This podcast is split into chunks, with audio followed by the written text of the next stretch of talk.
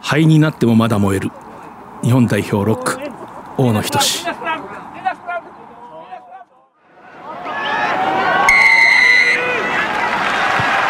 藤島大の楕円球に見る夢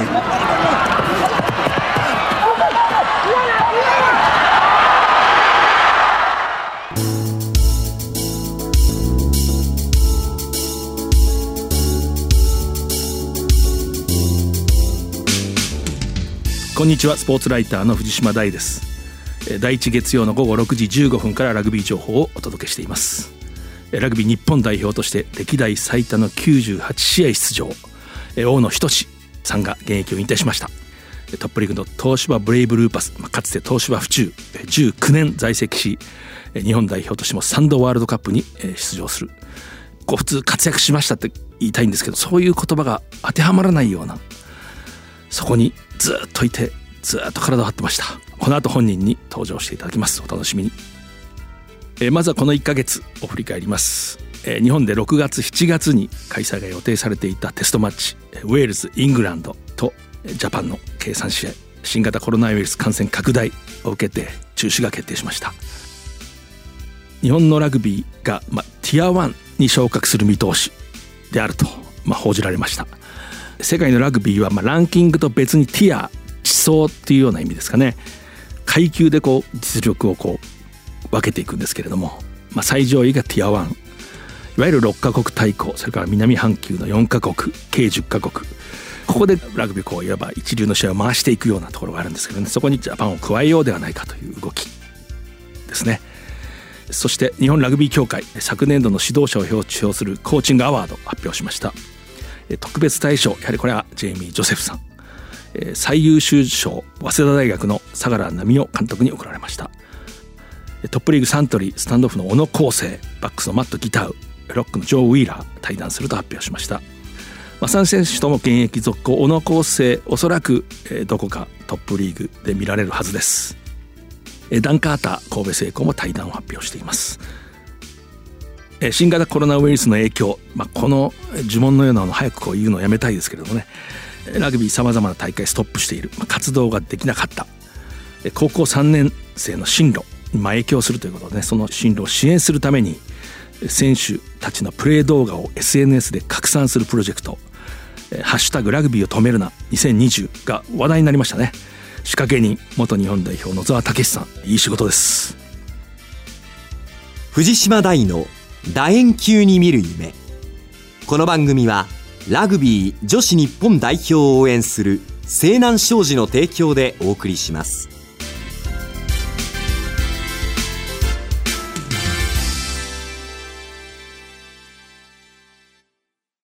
今ここから始まってゆくつながってゆく最初は日の当たらない存在だっただけど今や世界が舞台となった。一人じゃないあなたと輝き桜リサイクルモアウィーキャン西南商事はラグビー女子日本代表を応援していますポーツライターの藤島大です。今月も感染予防対策ゲストにはリモート出演していただきます。5月18日に現役引退が発表された東芝ブレイブルーパス。ジャパンでは歴代最多の98試合に出場した大野仁さんです、えー、よろしくお願いします。お願いします。今そこはどちらですか？その場所は。あ自宅です。そうですか。えー、こう後ろがこう白い壁で。で今ちょっと経歴を私の方から、えー、言います、えー、1978年5月6日え福島県郡山市に生まれました、え福島清涼情報高校では野球部、え外野手と、え保守キャッチャーも確かされていたと聞いています。そしてまあ地元にキャンパスのある日本大学工学部に入学。先輩からまあ熱烈勧誘を受けてラグビーを始めつまり大学からラグビーを始めた。そしてまあ縁があって2001年東芝府中ですね当時。今東芝ブレイブルーパスに加入し、まあ、東芝に入社をして日本選手権を3度制覇トップリーグ優勝5回。リーグ戦通算出場170試合日本代表2004年5月の韓国戦で初キャップを獲得して2007年11年15年とワールドカップ3大会連続出場。先ほども言いましたけれども日本代表歴代最多98キャップ。2016年スーパーラグビーのサンウルブズでもプレーしました、現役時代多くのデータだと192センチ105キロ、というところです。トップリーグはまあこういう事情で、まあ、いわば打ち切りになって、本来ねこうどっかでこうピリオドをはっきりこの試合だとか今日が最後っていう試合があったのかもしれませんけれどもこういう形になりました引退会見でもおっしゃってましたけど膝が少しこのところ痛かったと悪かったと大野さんが痛いって言ったら相当痛いと思うんですけど どんなどんな感じだったんですか？いやもうなんか走れなかったですね最後はあそうですかはい階段の上りよりもちょっときついぐらいだったんで。あ、本当ですか。じゃあ普通の人だったら動けない感じでしょうね。大野さんがそれぐらいってことは。それはもうやっぱり長年膝を酷使してきて、イメージとしてはすり減ったみたいな感じなんですか？その通りですね。あ、そうなんですか。MRI とってもやっぱりそのすり減りというか、ええ、長年の蓄積だねっていうドクターに言われたんで。ええ、あ、そうですか。あれこう想像すると例えば朝起きた時なんかこうズキッと痛むような感じなんですか？朝起きた時はちょっと調子よくて、でもなんかちょっと今日走れんじゃないかなと思って、2、3歩ちょっと走ろうと思うと、やっぱ痛みが出てくるんで、やっぱやっぱダメだっていうふうに、あなるほど何回も繰り返してます。えー、まず東芝のことから聞きたいんですけれども、19年間ですかね、在籍。東芝府中、東芝ブレイブルーパス。改めてね、どういうチームだった、自分にとってどういう存在だった？っていうのを語ってください。まあ、東芝っていうのはやっぱ激しい練習と、あと、ぱりみんな仲いいですよね。住んでるとこも職場もグラウンドも全部近いので、すごくいい雰囲気のチームに、で、これだけ長い間やらせていただいて、本当にありがたかったなと思ってます。座右の銘にね灰になってもまだ燃えるっていう僕らの間では有名な一言ですけれどもなんかその言葉以上にもプレーを見てるとね大野さんの分かるというか私過去の自分の何度かインタビューをさせてもらってこう読み返してきたんですけれども非常に反省するんですけれどもお酒の話ばっかり聞いていて。ででもねこれちょっと言い訳するんですけども大野さんのプレーって言葉にできないんですよね。なんか言葉が入る隙間がないっていうか人格と体と、まあ、技とその心がこうもう最初から一つになってるんで形容できないんですよ。ということで言い訳しました。であのこの番組にまあ2014年の、えー、7月に一度出ていただいて先日のその引退会見の時に話してることと本当にこう全くブレがなくてこれすごいなと思いましたね。つまり6年前といろんな経験もして現在ついこの間が全くこう話してることに変わりがない。ままさにだからこっちの言葉なんて入る隙間がないっていう感じなんですけどね。であのちょっとこういきなりそこから聞きますけどあの引退の会見であの一番印象に残ってるゲームの一つとして、まあ、2013年6月15日ウェールズに23対8で東京の秩父宮ラグビー場で勝った試合。これを挙げていたのがねすごい印象的だったんですけども。まあ、やっぱり2004年に日本代表で初めて選出されて、ヨーロッパ遠征行った時に98対0で、えー、あのミレニアムスタジアムで負けてた、はいはい、やっぱりヨーロッパ勢には歯が立たないなってずっと思ってた中で、うん。まあ、ジャパンになって、あの、秩父宮でね、あの、大観衆の前で、その9年前に逆転ゲームで負けた相手に勝てたっていうのは本当に嬉しかったし、試合に勝って、あの、自然と涙が出たっていうのはあの試合が初めてだったので。ああれは記録を紐解くと74分って、まあ、残り6分まで大野さんは出場していて、最後のところでこう、ジャスティン・アイブスと交代をして、だから最初大体5分ぐらいこう外から見てた感じですよね。そうですね。まあその時もう勝利スコアが空いてたんで勝つことほぼ間違いないんだけどもその時に投げてくるんですか？そうですね。もうなんか自然と 投げてきます、この大野仁という人が試合中にねこう泣くっていうのは相当なことだと思ってで私この話実はこの間の引退会見で感動したのはあのこの番組に出てもらった前に出てもらった時は2014年7月ですねつまり2015年のあの南アフリカからの大勝利の前だったわけですよね。でその後大野さんはあの経験をしてその時も先発で出場していて、えー、にもかかわらず、まあ、あの試合ももちろん大変な試合ですけれどもやはりその2013年のウェールズ戦が印象に残ってると。一緒に忘れがたい瞬間だったんですか？あの南アフリカっていうのも初めての相手だったので怖さという分よりも、その初めての相手とやれるっていう、その期待感が大きかったんですけども、ウェールズっていうのはその過去何回か試合やってきて、全部大敗続きだったので、うん、それがね、まあ、しかも日本のホームでやる中で、本当、その無様な試合はできないっていう、でそういう覚悟を決めてグラウンドに行ったのを覚えてるんで、勝つことができたので、本当に大きな意味のある試合でしたね。あの時は観客が2万1062人、まあ、結構埋まってましたよね。で私あの覚えてるんですが前の日に我々のような取材する人間は今は大体15分だけこう練習を見せてくれる。で私秩父宮のいわゆるキャプテンズラン、まあ、キャプテンが中心になってこう引っ張っていくような練習試合の前日の調整練習ですね私こうパッと見た時にたった15分ですけどほとんどウォームアップしてるぐらいしか明日勝つなと思いましたね。あのなんかね雰囲気がすべきことをしてちょっと力がこう肩の力が抜けてるようなそれでいてピリッとしてるなんかすごいいい雰囲気であこれ明日勝つなって思ったのものすごい覚えてます。まあ、南アフリカ戦もそうだったんですけども、えその試合に向けての準備っていうのはもう本当に完了したその全てを準備して向かう試合だったので選手の中でもそういうあとはもうやるだけっていう。気持ちの整理がついてたからそういう雰囲気がなってたんですかね、えー、でも大野さんやっぱり長い長いキャリアでそういう時やっぱいい試合になりますよね。必ずそういう雰囲気っていうか心の状態がそういう時は。はい、今までやってきた中でも。そういうメンタルで臨む試合っていうのはやっぱり、うん。いい試合が来てましたね。あなるほど、えー、ちなみにその時の先発メンバーこう今ちょっと読み上げますけど三上堀江山下大野伊藤、まあ、伊藤昌司ですね。ついブロードハースト菊谷田中立川福岡ウイングサウ広瀬五郎丸と。でもやっぱりあのウェールズ戦の勝利が後々のそれこそ2019年のワールドカップまでこうつながっていくのがよくわかるメンバーでね。リザーブに真壁もいましたね。あの仕上げてるのがすごく印象的でした。なんか大野さんらしいなと思ってね。であのこの長いキャリアで例えば東芝ジャパンも含めてこいつと一緒にできて楽しかったとかこの人のために勝ちたいと思ったとかなんかそういうこの仲間っていますか？それでもいっぱいいるんで、うん、そうです、ね、誰か一人っていうのは、うん、なかなかあれですね。ウェール戦に関してはやっぱりその時キャプテンやってた広瀬ですね、はい、はい、はい、彼はもう本当にチームのことを大事に考えて、うん、エリーさんと板挟みになりながらも、いい方向に勝ってきてくれたんで、まあ、その試合でね、勝って、あの年として喜ぶことができたっていうのも、まあ、一つの大きな思い出であります、ね、なるほど、なるほど。あと、まあ、要するに、福島の大学から突然、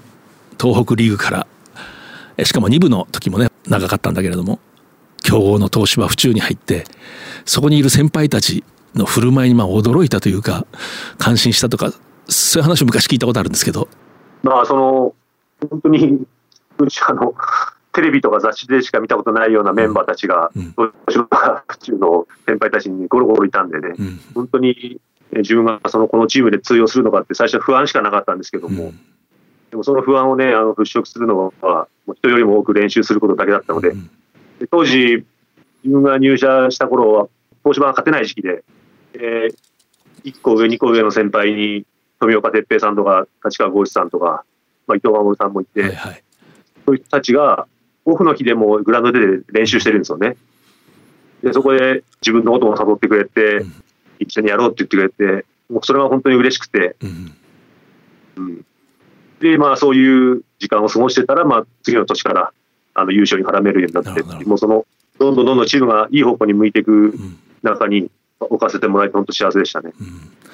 で、そのまあ入社2年目の、えー、2002年の当時まだ東日本社会人リーグですね、あのトップリーグ前夜というかあの創設前夜の。でサントリー当時あの2000年からねこう時代を築いていたサントリー戦でデビューするんですね、はい、東芝で。ね、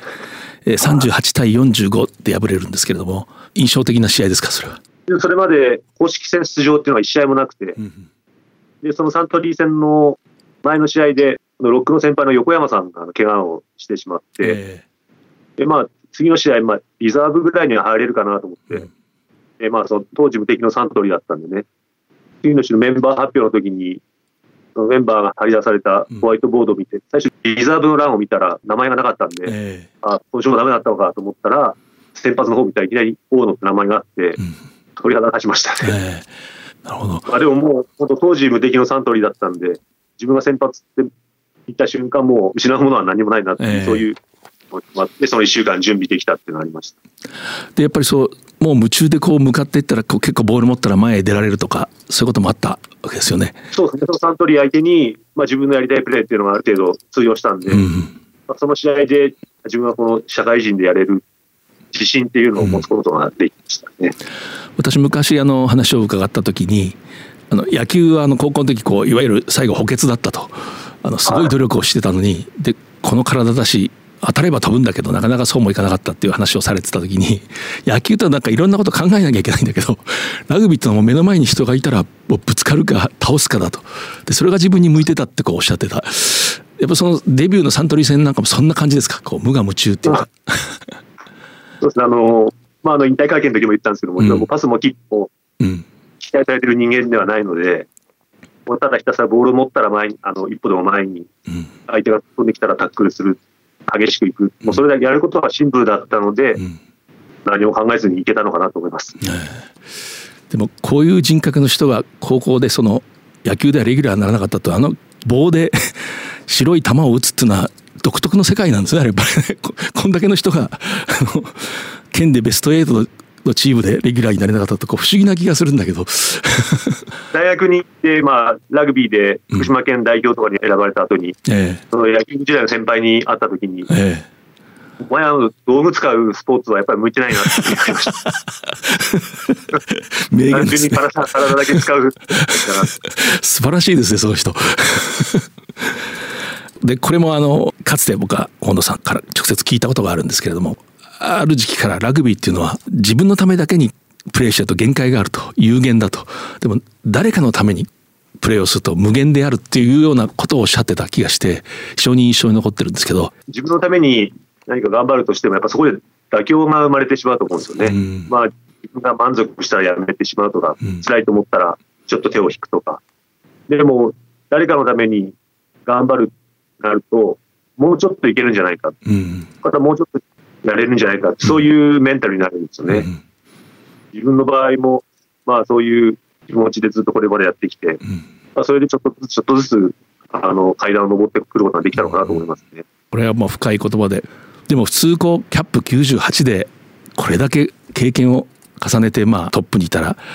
少しぐらいこうもう少し自分がってこうなりそうなんだけどならなかったですね ついに。そうですねまあ、そこはまあ自分はまあ、ロックっていうポジションも関係してると思うんですけども、うん、縁の下の力持ちというか、目立たないところをやるのがまあ自分の性に合ってるのかなと思ってやってきたんで、はい、まあ、よくあのロックっていうのはまあ一番チームで強い人間がやるんだと、まあ、この人間が痛い顔したらダメなんだってこれまさに大野さんのプレーなんですけどやっぱりロックっていうポジションを言葉にするとどうですか？どんな感じですか？柱ですかね。うんなるほど、うん一回その南アフリカ戦の時に、うん、のトイメがマットフィールド、ビクター・マットフィールド、はいはい、世界のロック。彼はもうそれこそ南アフリカのこの柱だったので、うん、タックルして倒した時に自分の下にマットフィールドがいて、ええ、ちょっとでもそのマットフィールドをちょっとイラッとさせたら、うん、ジャパンに有利になると思って、うん、わざとそのマットフィールドの顔を押さえつけながら立ち上がったんです。当然向こうはイラッとかかってくるのかなと思ったら、何事もなく次のプレーに向かって向かって走ってったんで、ただただ自分の人間の小ささを思い知らされた。やっぱりその世界最高クラスのロック、ロックですね。だから動揺しないというか苛立たないんですか、そういう時。そうですね。ちょっとしたことではもう苛立たないというか、自分のプレーをするっていう姿を、あの南アフリカ戦でも見せてもらいましたね。あやっぱそこがスプリングボックスの、まあ、キャプテンまでするような人。ああ、でも恐ろしいですね、そういう人はね。ねいやもう試合終わった後に、うん、あのロッカールームにジャージ交換してもらいに行ったんですけども、うん、南アフリカのロッカールーム、お葬式のようにシーンとしてて、そんな中でも、ジャージ交換してくれって言ったら、快く笑顔で応じてくれたんでね、うん、人としての大きさっていうのをあの見せてもらいました。あ今ねあの、ディレクターから一つ質問が来まして、はい、2015年の南アフリカ戦に勝った夜っていうのは少しはビール飲めたんですかっていうまた 素朴な質問が自分はその次のスコットランド戦のメンバーには入らないっていうふうに伝えられてたので、うん、自分はまあ好きなだけ飲めたんですけども、えー、他の試合にメンバー入ってる選手たちっていうのはやっぱりそのやっぱもう4日3日後の試合だった。あ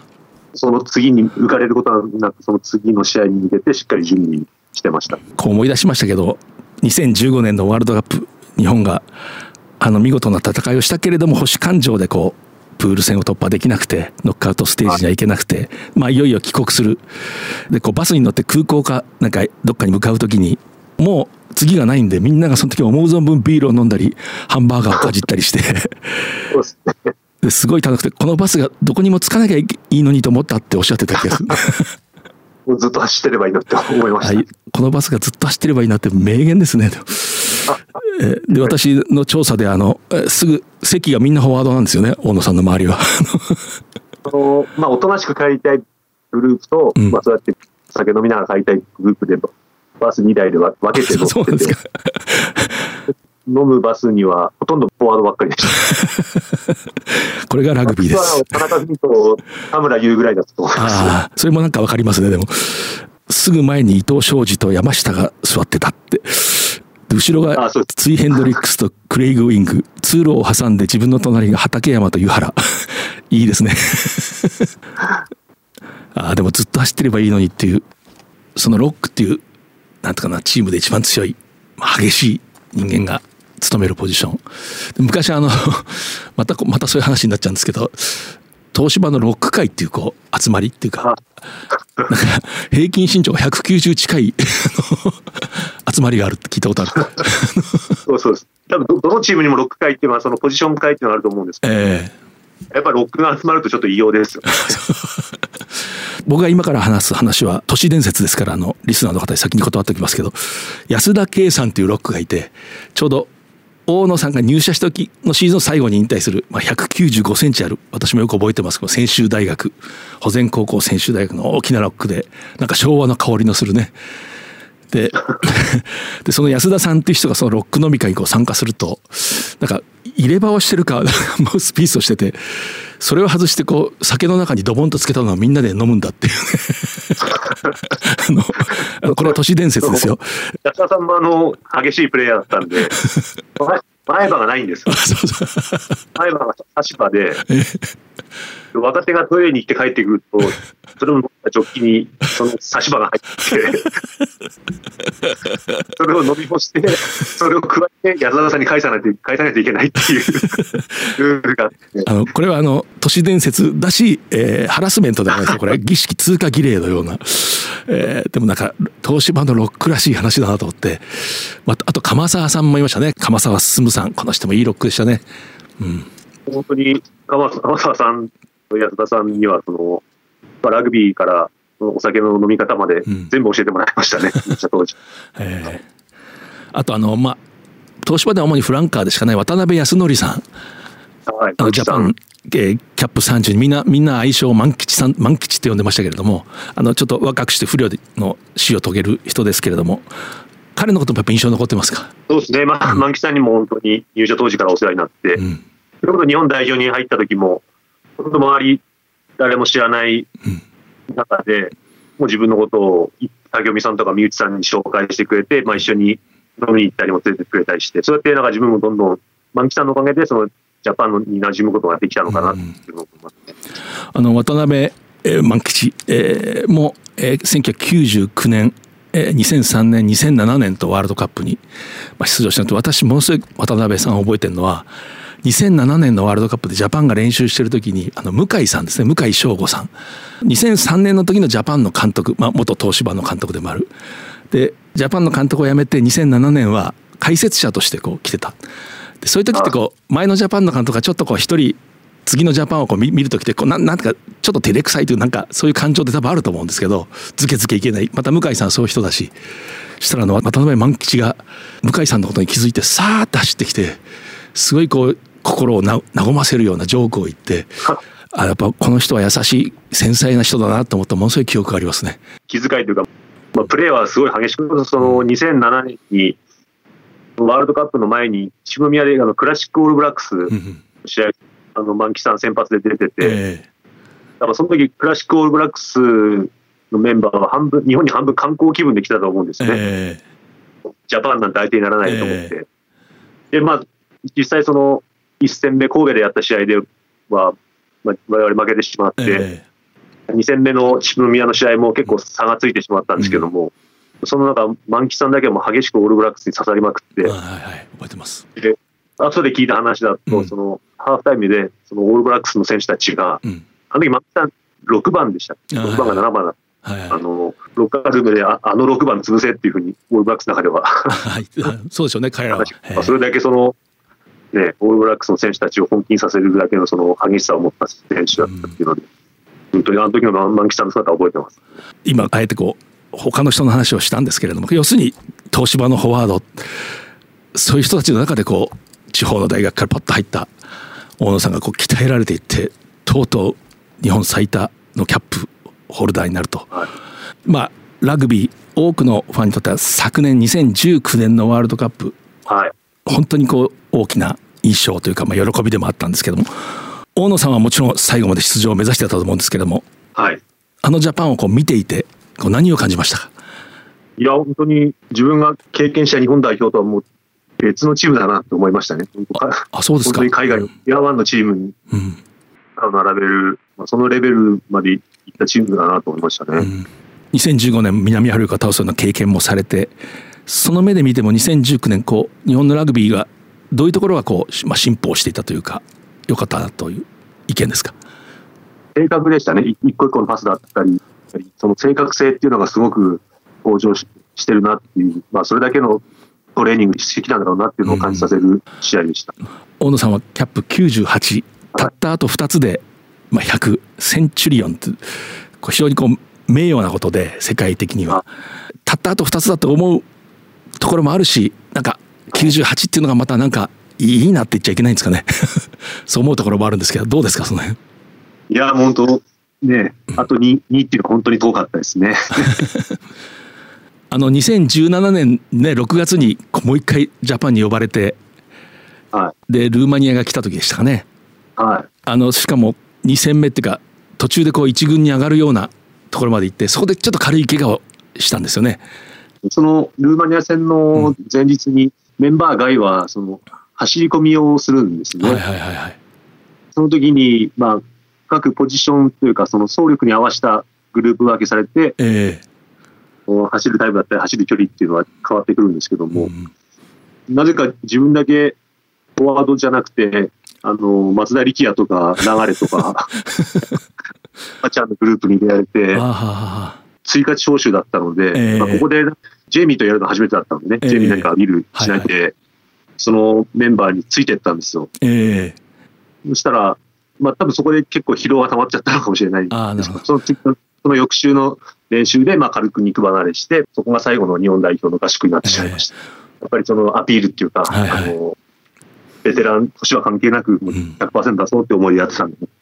要するに、えー、ロックとバックスが走るだけじゃなくて、若いバックスとベテランのロックが走るのに そのベテランのロックの心は普通の人じゃなかったっていうことですよね。終わった後あのな流れに「金さん結構走れるんですね」って褒められました。でもなんかこうもちろん100行くべきだっただろうしそう思いますけど私なんか本当あとちょっと100だけど届かなかったっていうのもまたなんか価値もあるなっていうような感じがしちゃうんですよね。すいませんなんかね、大学から始めた素人が98キャップまでいけたっていうだけでもできすぎなんで。でも大野さんのなんか試合をもう一回見たいなってみんな思ってると思いますけれど。で何かね、うん、これが収束したら、まあ、そういうのを、うん、まあできたらいいなと思いますね。えー、またその1試合で6キロ痩せてくださいその時は。であの大野さん今後なんですけれども、はい、言える範囲でやっぱりこう何かラグビーと関わっていく気持ちはもちろんあるんですよね。あもちろんそうですね。うん、はいこの間の引退会見であのラグビーっていうのは何歳で始めてもできるポジションがあるんだから僕のように気楽に気軽に始められるようなそういう雰囲気を作っていきたいんだっていうようなことをおっしゃってて。そうですね。まあちょっとまだラグビーっていうとちょっととっつきにくいっていうイメージがある人もいると思うんですけども、うんえ。ー、ハードルを低くできるようなそういうことを伝えられるようなことができたらいいなと思いますね。うん気軽にって言ったのはね一番気軽じゃないようなプレーしてた人が言うんでなんかすごい 印象的だったんですよね。なんか優しいなと思ってやっぱり。まあ自分も大学から始めて、うん、自分のような素人をね優しく受け入れてくれた日大工学部のラグビー部の先輩たち。まあねそういうね、人たちがいたから今の自分があると思ってるので、ね、まあ、自分もきっかけの一つにこれからのきっかけの一つになれればいいなと思います。なるほどなるほどラグビーってやっぱりもう一回言葉にしていただくとどこが楽しかったですか？現役としては。やっぱりボール持って人にぶつかっていいとか、タックルして人を倒していいとか、そういう非日常のことがそのグラウンド上で行われていることかなと思う、うん、一番の魅力。それが見てる人の気持ちにも響くというか。確かにこう、ロックオーののプレーを見てると、感動するんですけども、で、ジャパンっていうのは、あの、観客が感動した時に勝つんですよね。あの、そうそうですね。オールブラックスだと観客が感動しなくても勝つ時あると思うんだけど。まあ、ジャパンはそうですね、一人一人が本当に、6歳仕事をやることでしかやっぱ勝ち切ることができないと思うんで、その、うん、競合に対しては。まあ、そういうマインドっていうのは常に若い選手を持っていてほしいなと思います。はい、自分の得意なことでチームに貢献できることが必ずあるのがラグビーだと思ってるんでね。うんうん体が小さいからとか、足が遅いからっていう理由でラグビーを始めないんじゃなくて、それを武器にできるのがラグビーのいいところだと思うんで。うんやっぱりこう、大野仁のようなラグビーをするっていうことですね。全員が自分みたいな、あの、あれだったらパス全然回らないと思うんで。でも、あの、終わったら相手がみんな伸びてて勝ってるかもしれない。大野さん、でも実は培った技があったんですよね。スキルというか、当たり前ですけど。まあそうですね。入る時の姿勢だったりとか、うんさだったりとか、そういうのはまあ日々の練習で、まあ、どのヘッドコーチもやっぱそこっていうのはすごく大事にして、その反復練習っていうのは、どのヘッドコーチの時もやってますよね。僕は大野さんが試合中こうあからさまに痛痛がるような顔を見たことがないんですけれども、はい、でよく僕らも勝手に僕なんか文章で痛覚痛みを感じる感覚がもともとない人だみたいなのを書いちゃうんですけど 本当は痛かったんですか？まあそうですね、もちろん痛いのは痛いですけども、うん、でもやっぱり、まあ、試合終わってからその痛みに気づくっていうのが多いですかね。あすごいですね。で、まあ、2007年のワールドカップのフィジー戦で、1試合終わると6キロ痩せていて、しかもその夜も嘔吐したり、もう本当に死ぬかと思ったって一回おっしゃってたと思うんですけど。ありましたね、それ,、えー、それも。要するに2007年に1回だけだったんですけども、うんうん、自分が代表の最後の試合だったあのスコットランド戦、味の素スタジアムの、はいはい、あれでも同じ症状になって、あそうですか。はい、その時も一晩中ベッドの上で苦しんでたんですオールアウト出し切るんだって言うけど本当に出し切る人ってめったにいなくて。大野仁は本当に出し切る人でしたリスナーの皆さん。あのスコットランド2016年ですねスコットランド戦。そうですね。98キャップ目あもうちょっとで勝てそうだった試合だったんですはい、あの夜そうですか。そうですねあの夜はもう一睡もできなかったですね要するに脱水症状みたいになってるわけですか？そういうわけでも。脱水症状と熱中症と、あ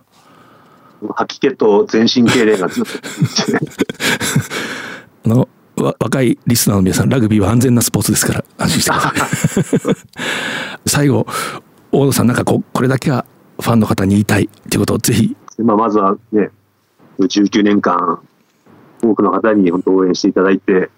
まあ、その声援で背中を押してもらって、まあ、ここまで走り続けることができたんで、そこに関しては本当に感謝しています。これから日本ラグビーはね、どんどん進化していくと思うんで、その進化を楽しみながら、ぜひ選手たちにまた熱い声援を送っていただければ嬉しいなと思ってます。本当にありがとうございました。あの、ステイホームの期間なんですけど、私が想像するに、現役を引退しても絶対体鍛えるのはやめないタイプに思えるんですけど。てますし、現役中は絶対やんなかったヨガを最近ちょっとやったんですけども、それだけで汗だくになりましたね。いや大野さん、今日本当に引退したばかりで、あちこちこう、今、忙しい時だと想像するんですけど、まあ、本当にありがとうございます。はい、ありがとうございます。本当にこう、長い現役生活、まあ、ファンの人を、まあ、感動させてきた。えー、そしてあの、大勝利の一員でもあったと。えー、そして東芝のあの、まあ、なんていうか、スピリット。こう伝統のね、強くて優しい 男たちのスピリットの、まあ、継承者ど真ん中の継承者であるということですね。あの、本当にありがとうございます。はい、ありがとうございました。今ここから始まってゆくつながってゆく最初は日の当たらない存在だっただけど今や世界が舞台となった。一人じゃないあなたと輝き桜リサイクルモアウィーキャン西南商事はラグビー女子日本代表を応援しています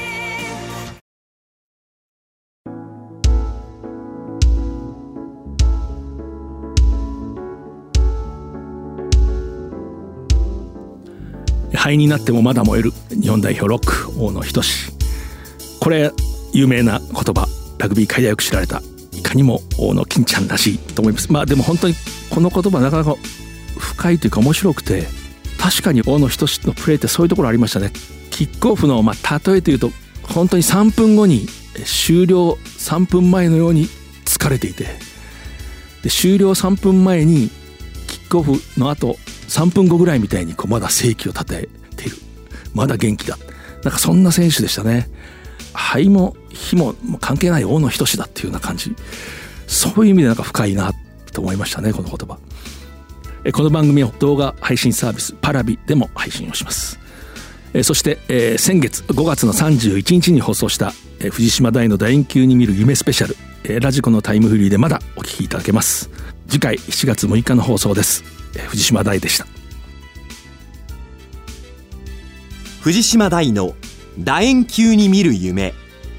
この番組はラグビー女子日本代表を応援する西南商事の提供でお送りしました。